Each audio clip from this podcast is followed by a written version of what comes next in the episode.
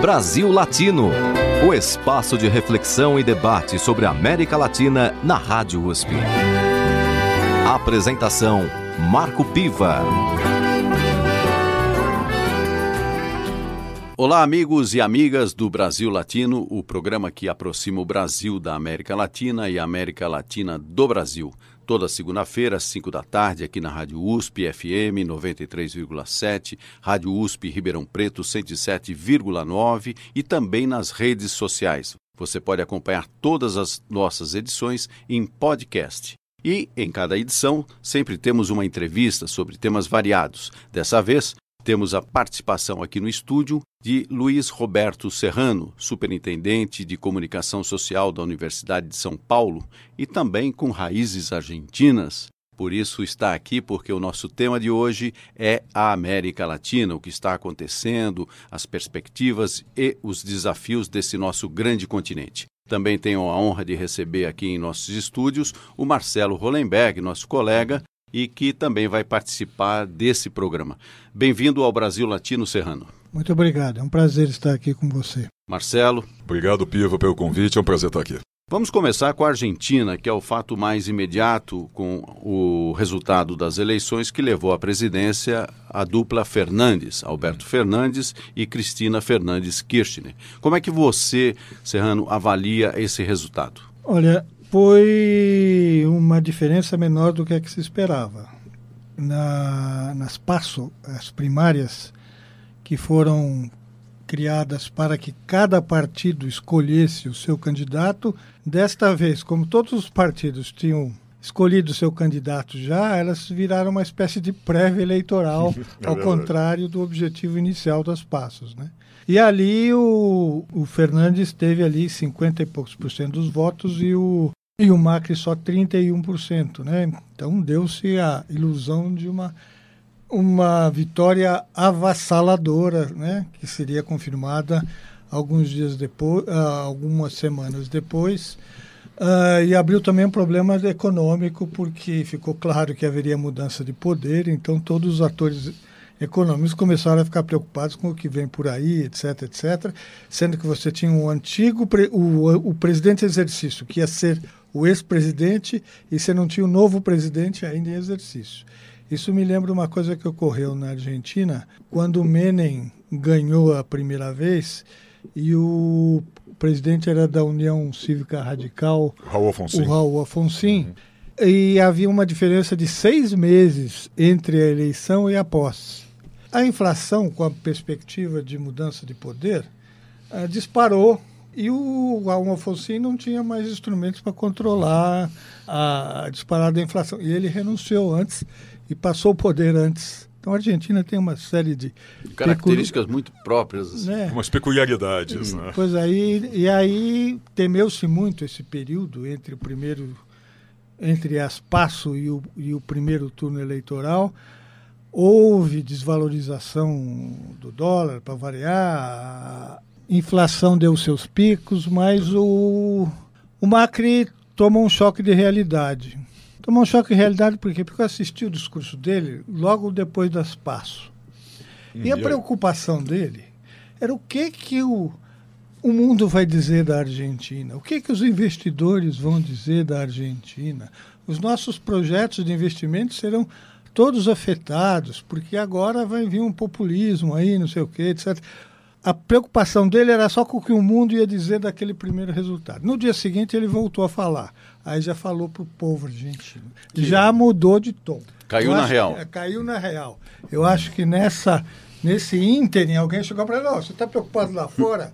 Aí ele tomou uma série de medidas para tentar aliviar a situação, né? É, e não deu muito certo, né? Porque, na verdade, talvez o grande desafio de Fernandes, da dupla Fernandes, seja mais do que recuperar a economia, que já é um desafio e tanto, é recuperar a confiança do povo argentino. Nós falamos agora, o Serrano comentou o aumento do dólar. O Marcelo vai muito, muito é. assiduamente para lá. Eu vou pelo menos uma vez por ano. É. Pra lá. Eu tenho, minha mulher tem mais de 80 primos. 80 primos? Mais de 80 primos. Você tem aí um, uma legião de votantes aí. votantes, é todos, interessante saber para onde foi a família. Todos, até onde eu sei, anti-Kirchner. É. Todos, todos, sem exceção. É. Sem exceção. Tá, mas a coisa mais séria. Eu estive lá em fevereiro. o dólar tinha batido 1 para 40. Né? Um dólar, 40 pesos. Já estavam desesperados. Estavam impressionadíssimos quando tinha subido assim. Agora está 1, 1 para 60. Não, A cotação de ontem foi 63. Pois 63 é, já e- está. E está subindo. E está subindo. Quer dizer, e você vê a degradação social. É sabe? visível É- não, é visível. Você tem uma ideia, Piva? Eu vou para lá sistematicamente, como eu falei, uma vez por ano, uma vez a cada dois anos no máximo, desde 2003. São 16 anos.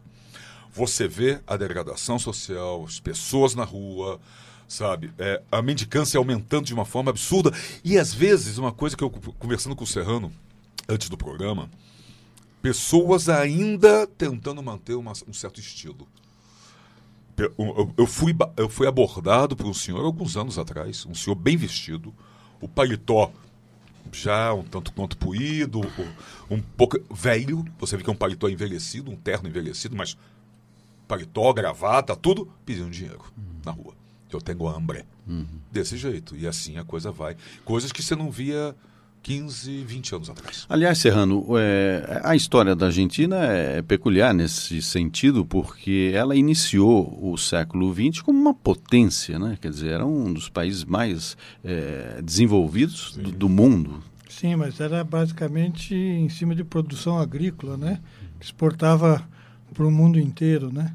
E na Primeira Guerra, então, ganhou um grande fôlego para abastecer os países que estavam em guerra, né? Na Segunda Guerra também teve esse esse esse trabalho, né? De exportar carne, exportar trigo, entende, para a Europa, principalmente para a Europa, né? Buenos Aires era uma cidade inglesa, né? Essa era a grande É o é, charme, né? é, Era, era o grande charme, né? Mas por baixo Não havia um projeto assim de, de desenvolvimento autônomo. Você acha Projeto que Não, não, ficaram sempre- muito próximos assim, sempre da, daquela coisa imediata da exportação primária, né? É, e meu pai costumava dizer, meu pai veio para cá em 1935 de vez, ele é de 1916.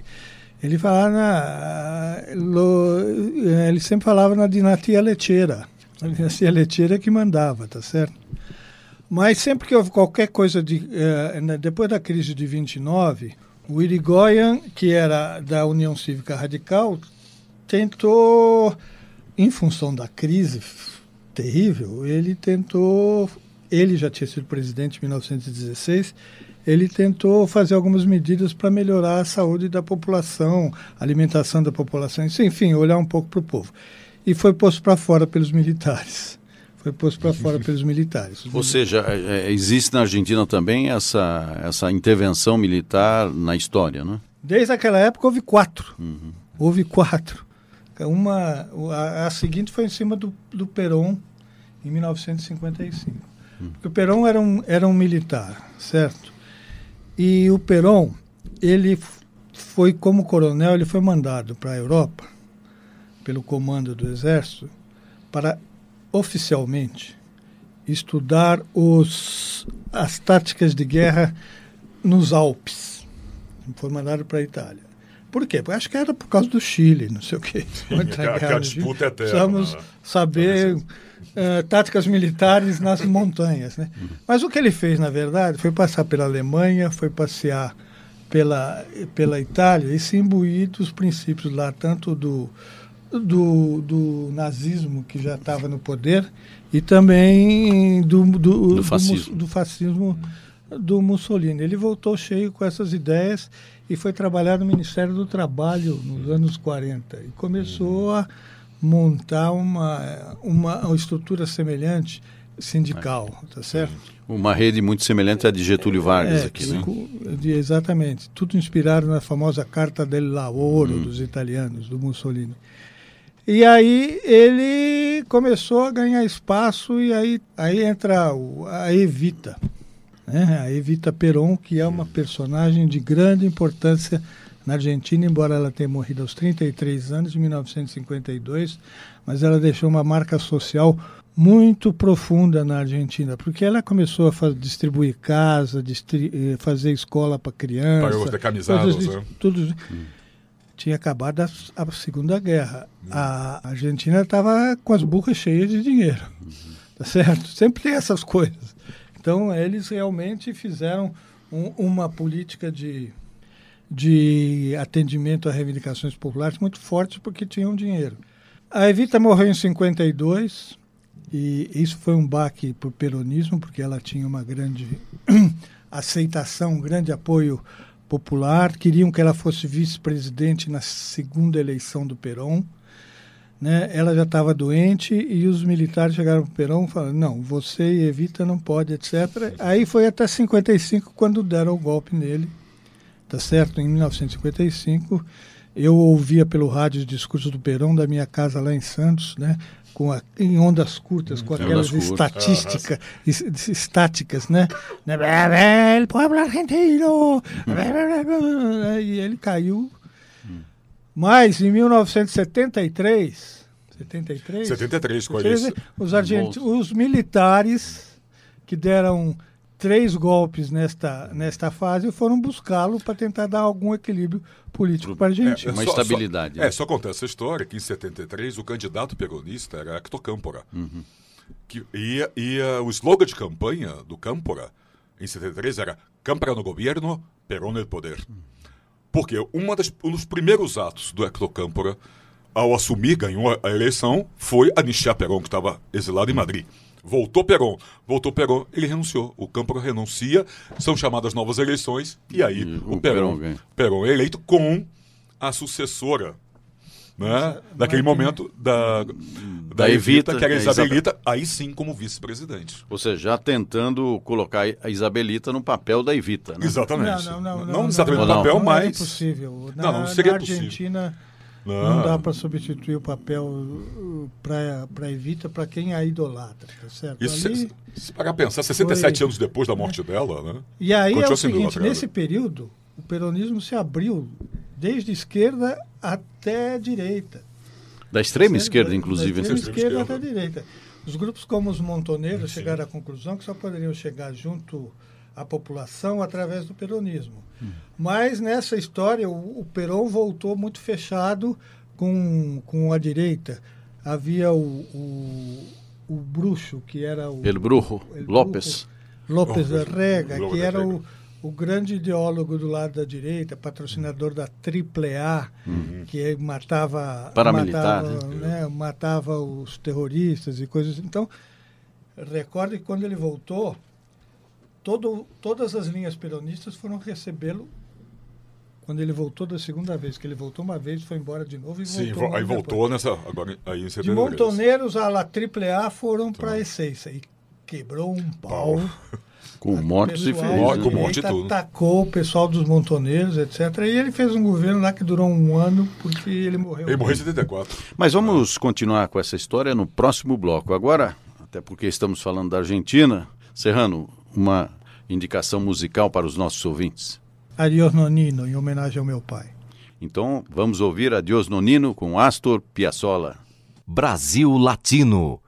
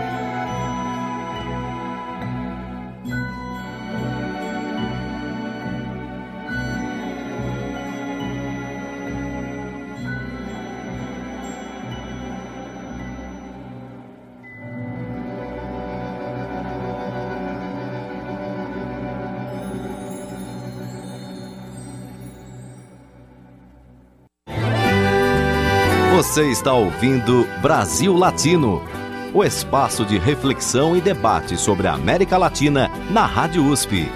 A apresentação: Marco Piva.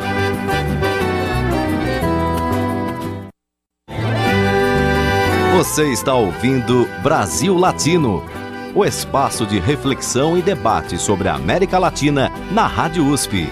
A apresentação: Marco Piva. Voltamos com Brasil Latino, o programa que aproxima o Brasil da América Latina e a América Latina do Brasil. Temos hoje nos estúdios da Rádio USP Luiz Roberto Serrano, superintendente de comunicação social da Universidade de São Paulo e, com profundas raízes argentinas, e também a participação especial do meu colega Marcelo Hollenberg. Serrano, no bloco anterior falávamos, falávamos sobre a Argentina. Eu queria que você é, ampliasse um pouco mais aí a sua análise a respeito do que aconteceu nesse país agora com as eleições. Pois é. O peronismo, desde que ele foi embora, ele voltou e foi deposto, se estendeu como a principal, já era a principal força política ah, da Argentina, voltou ao poder uh, explicitamente com o Carlos Menem, que era um peronista liberal. O peronismo se bifurcou em várias correntes, tá certo? Mas o importante era estar perto do Partido Justicialista. E a vitória do Macri nas últimas eleições só se deu porque o peronismo se dividiu em Buenos Aires. Tá certo? E aí ele conseguiu furar e, e, e ter sido eleito por brigas entre os peronistas que não se entenderam sobre quem poderia ser o, o candidato, saíram sim, candidaturas paralelas, etc. E o Macri conseguiu ganhar. E é outra coisa para você ver a força do peronismo até hoje, nas três chapas principais que, per, que, que disputaram esta eleição, o Macri tinha como candidato a vice-presidente o Miguel Ángelo Piqueto, que era um peronista moderado. Até a chapa do Macri. Sim, vai ter um peronista. Tinha, e tinha a chapa da, do, da Cristina e do Fernandes, e a terceira era do Roberto Lavanho, que tinha sido ministro da Economia antes, ou seja, que foi, teve uma votação pequena, 8%. As três chapas tinha peronista no meio. Eu acho que o Cambiemos do Macri reagiu depois da, da Las Paso, né?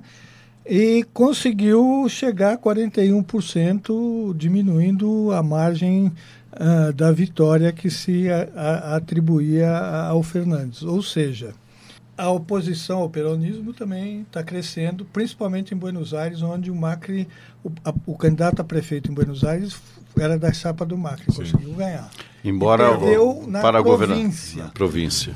Onde o Fernandes fez uma votação muito grande. Ou seja, Ou seja, a sociedade argentina está polarizada. Está polarizada. Uhum. Né? E tem como, aproveitar, Piva, só para perguntar para o Serrano, como se vence essa, esse monolito peronista, Serrano, de tanto tempo? Que é, qual é a estrutura? Quer dizer, na verdade, quando o MAC ganhou, não foi uma ganho, foi o peronismo que perdeu. Sim, né? sim, sim, sim, Como é que se Ou, há uma possibilidade ou não? Quer dizer, isso é tão monolítico que é difícil achar uma saída? Olha, acho que isso tem a ver com a, a natureza das sociedades latino-americanas hoje, que na Argentina tem esse, essa característica.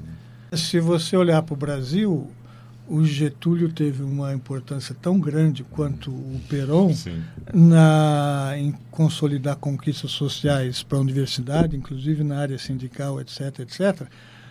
Mas é, é, a, o mito dele não ficou como não ficou o do Perón. Exato, quer dizer, essa herança Talvez o, o, o Perón, por ter ficado vivo até 70 e poucos, né, sempre alimentou lá de, de Madrid essa, né, o partido dele mesmo dividido.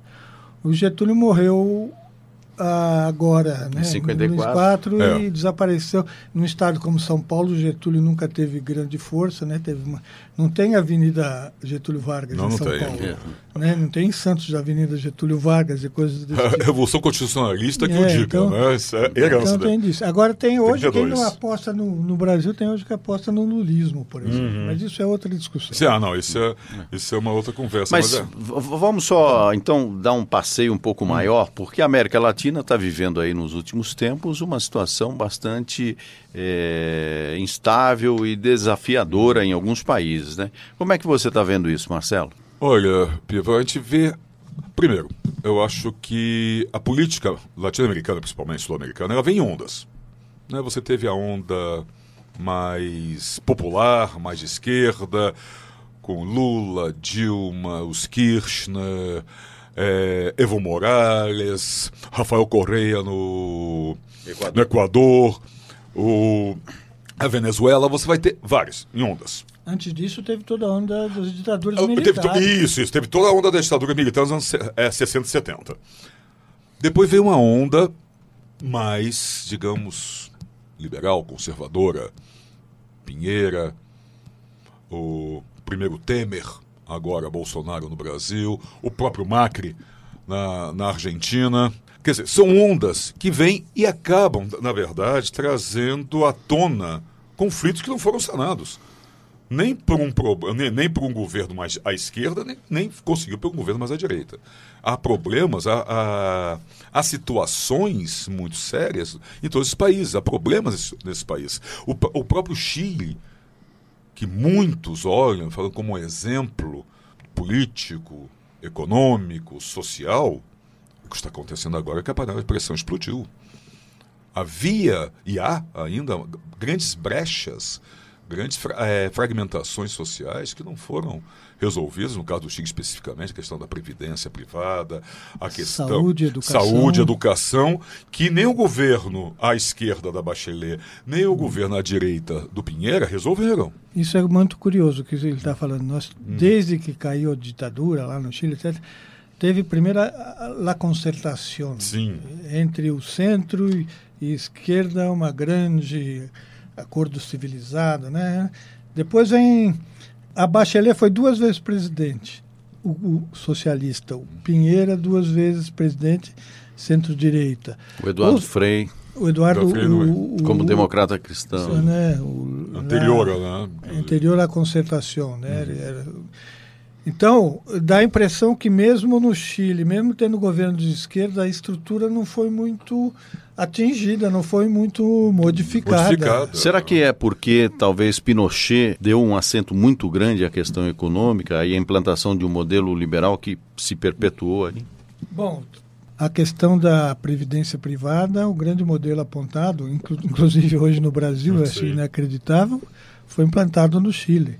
Eu me lembro tendo feito matérias nos anos 80 para uma newsletter de um grande banco brasileiro sobre a previdência privada no Chile, etc. Era o grande, eh, era o grande modelo. Lá a, a questão econômica foi tratada a ferro e a fogo, altamente liberal, tá certo? Acho que eles só não privatizaram o cobre, né? Não Só- tiveram, só ainda não, tiveram ainda, né? força para Não tiveram- privatizar. ou força ou coragem, ah, não, né? não acho que nem isso. Acho que o Estado quis ficar com essa, Sim. essa receita. Até porque é curioso, o, a principal empresa eh, do cobre no Chile é estatal. Pois é. E Sim, ela é o, o- a grande financiadora da, pensão dos militares. Pois é. Ou seja, eh, se implantou um modelo de previdência estritamente privada para o conjunto da população, Mas mas, os militares têm uma pensão a própria e garantida pela estatal do cobre.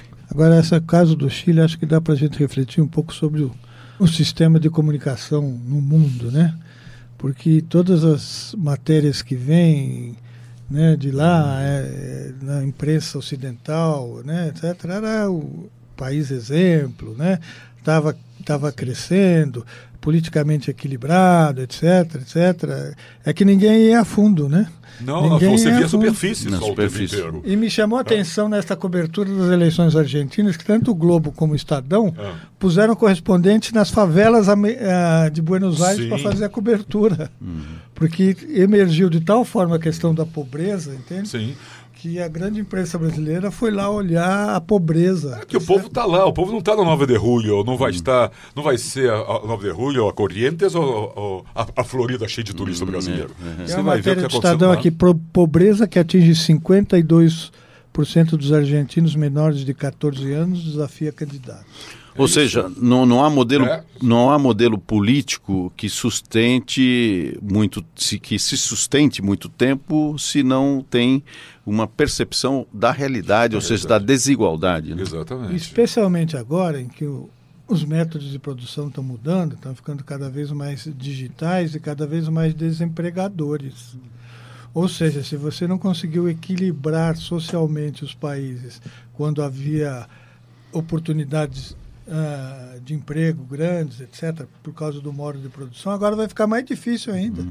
Né? Agora vai Sim. ficar mais difícil ainda. Mas a América Latina é muito grande, aí temos mais de 30 países e o nosso tempo é mais curto para fazer uma viagem tão grande. Mas de qualquer forma, Marcelo, fala um pouquinho aí sobre o Uruguai.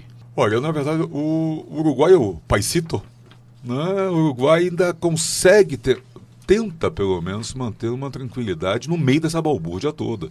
Que você teve um presidente como Pepe Mujica, né? Muita esquerda, Estupamaro, tudo mais com uma ascensão moral e uma participação crítica de visão da América Latina muito forte. Né? E o Uruguai tenta ser não liberal, ele tenta ser modernizador, pelo menos na minha visão. Né? Tenta ser mais, mais moderno, uma, encarar de uma outra maneira as suas questões sociais. Também, também. Não que esteja dando efetivamente é, certo. Agora nessa última eleição. Exatamente. Existe a possibilidade do deles perderem. Deles perderem. Da, aí, da frente ampla. Da né? frente ampla. E aí você volta a estaca zero. Depende de uma dessas, você volta a estaca. Mas eu não vejo, não vejo, apesar de ter tido agora uma passeata grande ali pela Lesoto de Julio, né, em Montevideo. Eu não vejo é, possibilidade, não, que não vai existir. América do Sul, América Latina é igual a futebol, é uma caixinha de surpresas. né? Mas que tenha convulsões sociais ou ápices de convulsões sociais, como nós temos, estamos vendo Peru, Equador, me, mesmo na Bolívia, né? com essa eleição truncada, digamos hum. assim, do Evo Morales. Eu, eu, acho que o Uruguai ele segue um caminho paralelo a tudo isso, até por não chamar tanto a atenção. É, talvez então no Uruguai, por conta dessa estabilidade, ainda não existam elementos que apontem assim para populismos, exageros, ou seja, a estabilidade fica mais evidente ali. Sim. Se bem que eu quero só claro. é, é, informar, é, já que estamos falando do Uruguai, uhum que eh, na eleição eh, o Daniel Martins, da Frente Ampla, teve 40,52% dos votos, o Luiz Lacaipu, do Partido Branco, da oposição, 29,77%. E um dado interessante: o candidato Guido Manini Rios teve 10,88% dos votos. E esse é um candidato assumidamente de extrema direita Sim. que, é, inclusive, se retirou das Forças Armadas para é, formar uma coalizão partidária política defendendo a intervenção militar. Essa é a e, história dele mesmo? Você é. tem certeza? Você não está é confundindo o outro, não? Aí, não? Tipo, de alguns tá países vizinhos? Com algum com algum outro personagem? Qualquer, então, qualquer, se, qualquer semelhança é mera coincidência. É. Uma história se repete como farsa, ou coisa, como você quiser. quiser. Não, esse isso... é um dado preocupante nesse sentido, porque essa extrema-direita, desculpe, essa extrema-direita ela vem crescendo no mundo. Pode parecer pouco, 12%, por perto dos 40% da frente ampla, mas são 12% do eleitorado que acredita nesse cara. Exatamente. E na Bolívia também um, um, candidato pastor evangélico é, que acredita que é, é, um, o, o, diabo tomou conta da, do, do, país também foi é, bastante votado, ou seja, ocupou a terceira posição. Mas enfim, nosso tempo voa e Marcelo, quero agora pedir para você uhum. indicar uma música para os nossos ouvintes. Olha, eu vou indicar uma música de um grupo chileno, já que estamos falando do Chile agora há pouco, chamado Iapo. A música chama-se Vuelvo para Vivir. É uma música que esse grupo fez quando voltou do exílio. Durante a ditadura do Pinochet, esses, os artistas ficaram exilados na, na Espanha e na França durante muito tempo. Quando caiu a ditadura Pinochet, eles compuseram essa música e para mim, é uma música que eu vi eles cantando em Valparaíso, ao, ao vivo, no meio da rua. Hum. É uma memória afetiva muito grande. Boa para viver de Iapo. Brasil Latino.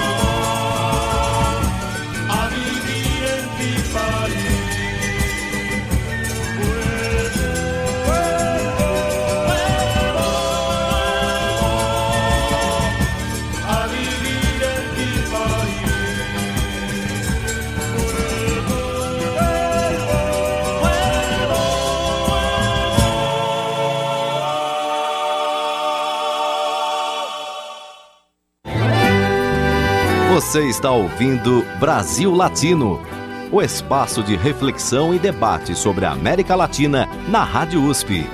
A apresentação: Marco Piva.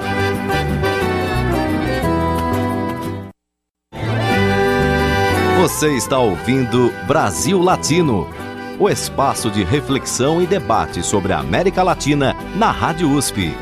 A apresentação: Marco Piva. Voltamos com Brasil Latino, o programa que aproxima o Brasil da América Latina e a América Latina do Brasil.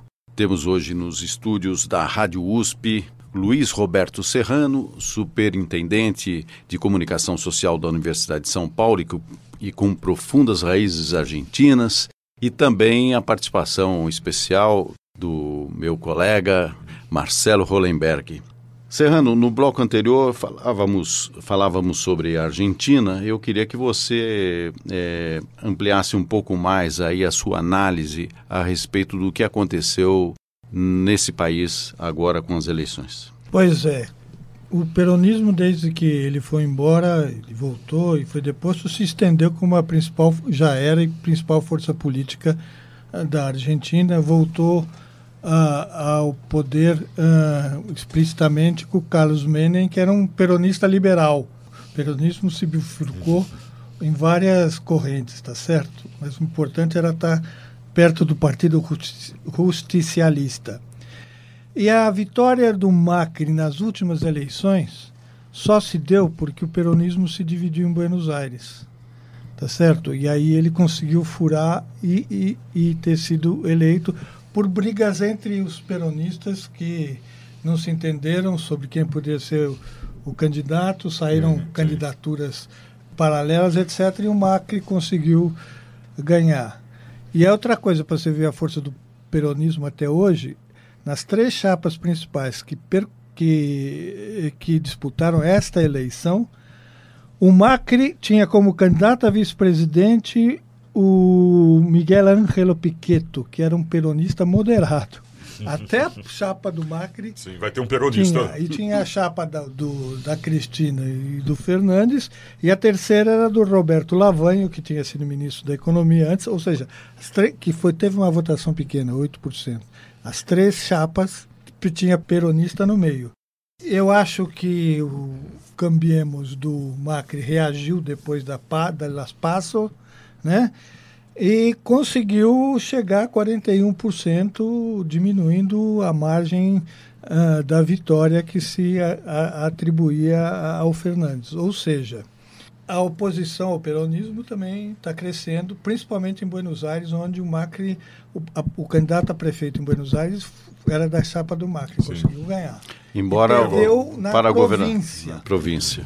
Onde o Fernandes fez uma votação muito grande. Hum. Ou seja... Ou seja, a sociedade argentina está polarizada. Está polarizada. Uhum. Né? E tem como, aproveitar, Piva, só para perguntar para o Serrano, como se vence essa, esse monolito peronista?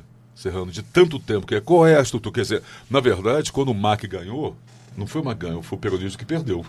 Sim, né? sim, sim, sim, Como é que se revela? Ou, há uma possibilidade ou não? Quer dizer, isso é tão monolítico que é difícil achar uma saída? Olha, acho que isso tem a ver com a, a natureza das sociedades latino-americanas hoje, que na Argentina tem esse, essa característica. Se você olhar para o Brasil, o Getúlio teve uma importância tão grande quanto o Perón na, em consolidar conquistas sociais para a universidade, inclusive na área sindical, etc., etc.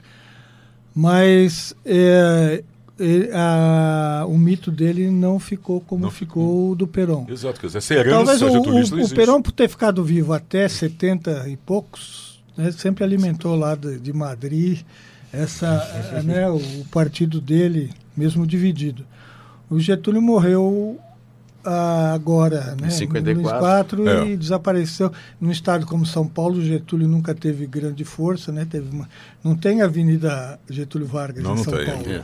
Né? Não tem em Santos a Avenida Getúlio Vargas e coisas desse A tipo. Revolução Constitucionalista que é, eu digo, então, né? Isso é herança. Então tem disso. Agora tem hoje, 32. quem não aposta no, no, Brasil, tem hoje que aposta no lulismo, por exemplo. Uhum. Mas isso é outra discussão. Isso, ah, não, isso é, isso é uma outra conversa. Mas, mas é... vamos só, então, dar um passeio um pouco maior, porque a América Latina está vivendo aí nos últimos tempos uma situação bastante é, instável e desafiadora em alguns países, né? Como é que você está vendo isso, Marcelo? Olha, Piva, a gente vê. Primeiro, eu acho que a política latino-americana, principalmente sul-americana, ela vem em ondas.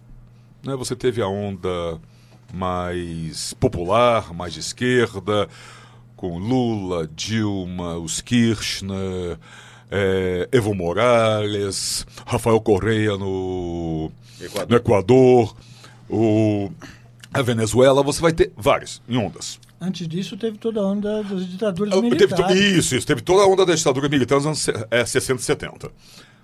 Depois veio uma onda mais, digamos, liberal, conservadora. Pinheira, o primeiro Temer, agora Bolsonaro no Brasil, o próprio Macri na, na Argentina. Quer dizer, são ondas que vêm e acabam, na verdade, trazendo à tona conflitos que não foram sanados nem por um, nem, nem por um governo mais à esquerda, nem, nem conseguiu por um governo mais à direita.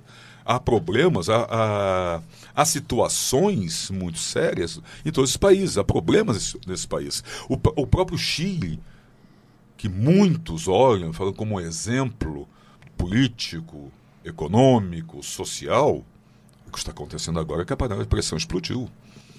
Havia e há ainda grandes brechas grandes é, fragmentações sociais que não foram resolvidas, no caso do Chile especificamente, a questão da previdência privada, a questão saúde, educação, saúde, educação que nem o governo à esquerda da Bachelet, nem o governo à direita do Pinheira resolveram. Isso é muito curioso o que ele está falando. Nós, hum. Desde que caiu a ditadura lá no Chile, etc., teve primeiro a, a concertação entre o centro e, e esquerda, uma grande acordo civilizado, né?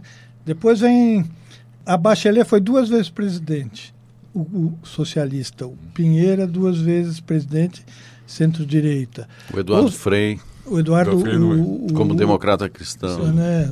anterior, lá? Anterior à concertação, né? Uhum. Era, então, dá a impressão que mesmo no Chile, mesmo tendo governo de esquerda, a estrutura não foi muito atingida, não foi muito modificada. modificada. Será que é porque talvez Pinochet deu um acento muito grande à questão econômica e a implantação de um modelo liberal que se perpetuou aí?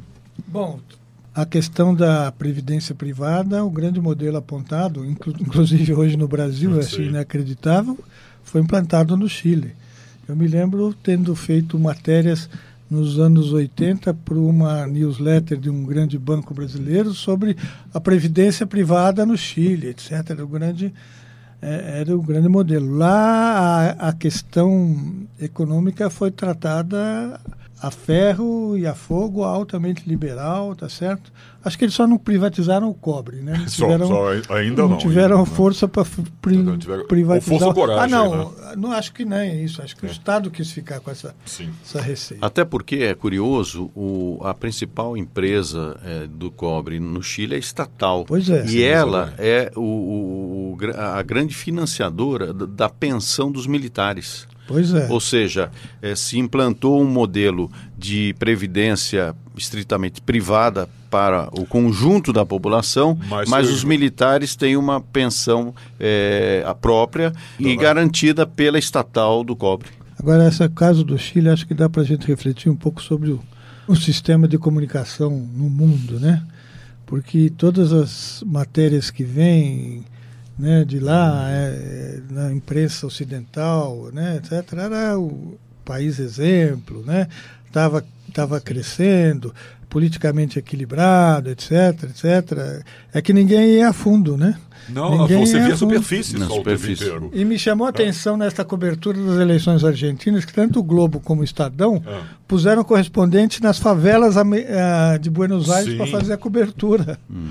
Porque emergiu de tal forma a questão da pobreza, entende? Sim que a grande imprensa brasileira foi lá olhar a pobreza. É que o povo está lá, o povo não está na Nova de Julho, não vai hum. estar, não vai ser a, a Nova de Julho, a Corrientes ou, ou a, a, Florida cheia de turista hum, brasileiro. É, é. Você é uma matéria do Estadão aqui, pobreza que atinge 52% dos argentinos menores de 14 anos desafia candidatos. Ou seja, não, não, há modelo, é. não há modelo político que sustente muito, que se sustente muito tempo se não tem uma percepção da realidade, ou seja, da desigualdade. Né? Exatamente. Especialmente agora em que o, os métodos de produção estão mudando, estão ficando cada vez mais digitais e cada vez mais desempregadores. Ou seja, se você não conseguiu equilibrar socialmente os países quando havia oportunidades uh, de emprego grandes, etc., por causa do modo de produção, agora vai ficar mais difícil ainda. Uhum. Né? Agora vai Sim. ficar mais difícil ainda. Mas a América Latina é muito grande, aí temos mais de 30 países e o nosso tempo é mais curto para fazer uma viagem tão grande. Mas de qualquer forma, Marcelo, fala um pouquinho aí sobre o Uruguai. Olha, na verdade, o Uruguai é o paisito. Né? O Uruguai ainda consegue ter, tenta pelo menos manter uma tranquilidade no meio dessa balbúrdia toda. Que você teve um presidente como Pepe Mujica, né? Muito à esquerda, Estupamaro, tudo mais com uma ascensão moral e uma participação crítica de visão da América Latina muito forte. Né? E o Uruguai tenta ser, não liberal, ele tenta ser modernizador, pelo menos na minha visão. Né? Tenta ser mais, mais moderno, encarar de uma outra maneira as suas questões sociais. Também, também. Não que esteja dando efetivamente é, certo. Agora, nessa última eleição. Exatamente. Existe a possibilidade do, deles perderem. Deles perderem. Da, aí, da frente ampla. Da né? frente ampla. E aí você volta a estaca zero. De repente, numa dessas, você volta a estaca. Mas eu não vejo, não vejo, apesar de ter tido agora uma passeata grande ali pela Lesoto de Julio, né, em Montevideo. Eu não vejo é, possibilidade, não, que não vai existir. América do Sul, América Latina é igual a futebol, é uma caixinha de surpresas.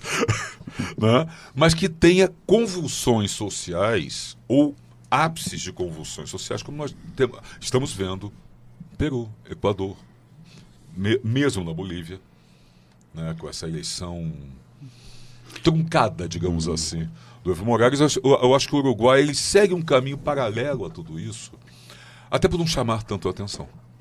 É, talvez então no Uruguai, por conta dessa estabilidade, ainda não existam elementos que apontem assim para populismos, exageros, ou seja, a estabilidade fica mais evidente ali. Sim. Se bem que eu quero só claro. é, é, informar, é, já que estamos falando do Uruguai, uhum. que é, na eleição é, o Daniel Martins, da Frente Ampla, teve 40,52% dos votos, o Luiz Lacaipo, do Partido Branco, da oposição, 29,77%. E um dado interessante, o candidato Guido Manini Rios teve 10,88% dos votos. E esse é um candidato assumidamente de extrema direita Sim. que, é, inclusive, se retirou das Forças Armadas para é, formar uma coalizão partidária política defendendo a intervenção militar. Essa é a e, história dele mesmo? Você é. tem certeza? Não, você não está é confundindo o outro, não? Aí, não? Tipo, de alguns tá países vizinhos? Com algum com algum outro personagem? Qualquer, então, qualquer, se, qualquer semelhança é mera coincidência. É, uma história se repete como farsa, ou coisa, como você quiser. quiser. Não, esse isso... é um dado preocupante nesse sentido, porque essa extrema-direita, desculpe, essa extrema-direita ela vem crescendo no mundo. Pode parecer pouco, 12%, por perto dos 40% da frente ampla, mas são 12% do eleitorado que acredita nesse cara. Exatamente. E na Bolívia também um, um, candidato pastor evangélico é, que acredita que é, há um, o, o, diabo tomou conta da, do, do, país também foi é, bastante votado, ou seja, ocupou a terceira posição. Mas enfim, nosso tempo voa e Marcelo, quero agora pedir para você uhum. indicar uma música para os nossos ouvintes. Olha, eu vou indicar uma música de um grupo chileno, já que estamos falando do Chile agora há pouco, chamado Iapo. A música chama-se Vuelvo para Vivir. É uma música que esse grupo fez quando voltou do exílio. Durante a ditadura do Pinochet, esses, os artistas ficaram exilados na, na Espanha e na França durante muito tempo. Quando caiu a ditadura Pinochet, eles compuseram essa música e é, para mim, é uma música que eu vi eles cantando em Valparaíso, ao, ao vivo, no meio da rua. Hum. É uma memória afetiva muito grande. Boa para viver de Iapo. Brasil Latino.